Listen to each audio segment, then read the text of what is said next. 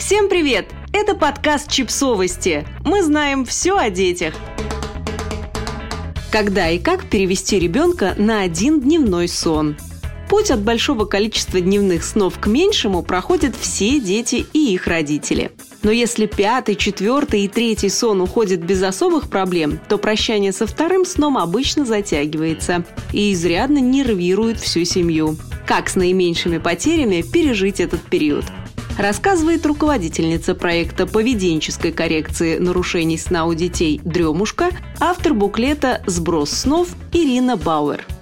Большинство проблем при сбросе снов возникает, когда родители пытаются это сделать несвоевременно – немного раньше, чем к этому готов ребенок. Ведь гораздо проще укладывать днем один раз, а не два. Или наоборот, изо всех сил оттягивают момент отказа от второго сна. Ведь так удобно, что ребенок ложится спать в полночь вместе со всеми.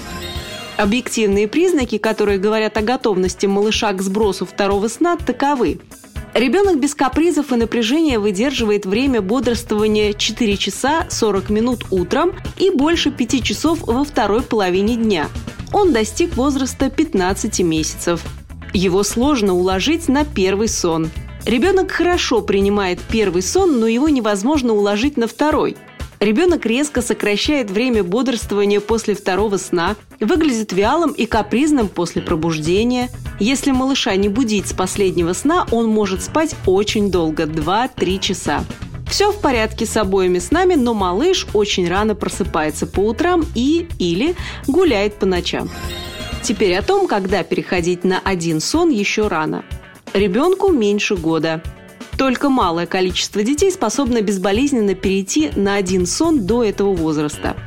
Если до года у вас иногда случаются дни с одним сном, и ребенок чувствует себя хорошо, это не повод переводить его на постоянный режим с одним сном. Малыш спит два сна, но поздно уходит в ночь. Время бодрствования при этом не сокращает и чувствует себя отлично. Да, многим родителям очень непривычно, что время отхода ко сну годовалого малыша смещается на 22 часа и даже 23. Но поздний отбой – это нормальное явление перед этапом сокращения количества дневных снов. Итак, вы уже поняли, что у вашего малыша есть признаки сброса второго сна. Как ему помочь? Ваша основная задача – не допустить накопления усталости у ребенка – Нужно жонглировать длиной времени бодрствования, количеством сном, продолжительностью снов. Более спокойно сброс второго сна переносят детки, у которых хорошая ночь с минимальным для их возраста количеством пробуждений. В этом случае переход на один сон длится 2-3 недели.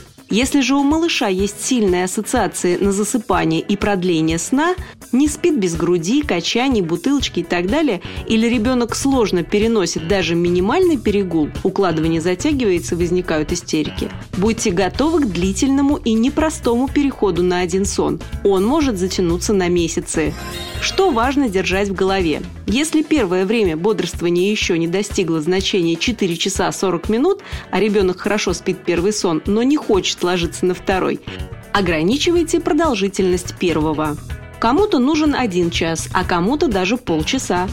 Вводите раннее укладывание, но помните, что минимально возможное время ухода в ночь – это плюс 12 часов от времени вашего подъема.